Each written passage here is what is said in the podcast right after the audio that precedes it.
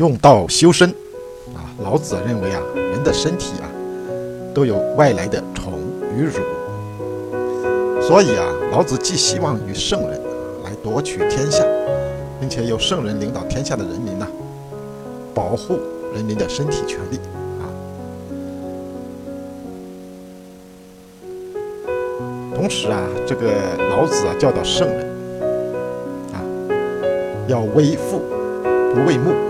就是说，要解决人民的基本的生存需求啊，不要过多的去啊追求感官的享受啊。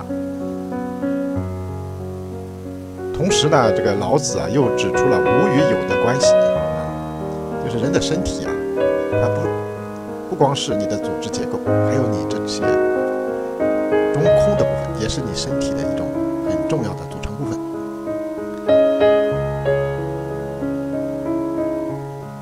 老子呢还指出了这个玄德的作用啊，就是说你怎么来对待这个身体，就是生它养它，生长了它呢啊，你又不是说认为是自由的啊，自己去占有使用它，成就了它呢，却不是你的资本啊，你不能用这个身体啊去干一些啊不必要的事情，成长了它呢，却不主宰它啊，就是人的这个身体啊。把它修好了身体干什么呢？用于实践道啊，而不是叫你去把这个身体啊给祸害的啊。这个圣人是不这样做的啊，老子教导什么，一定不要这样做啊。老子同时指出了啊修身的六种能力啊，就是第一个就是身体承载着肉体和魂魄，拥抱着生命，一直不离开。然后呢，就是调柔呼吸，要像婴儿那样啊。呼吸，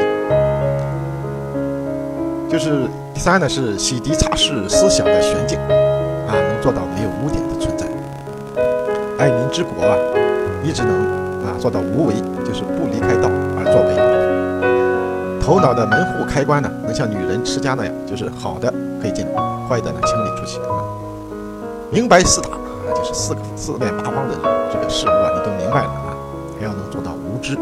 无知是什么意思？就是，就像你从来不知道一样啊，要重新认识你的周围世界啊。圣人做到这样的，他的知识才会进步，才会达到真知。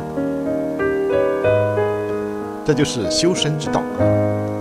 从十三章到第十章，都是讲的这个修身之道啊。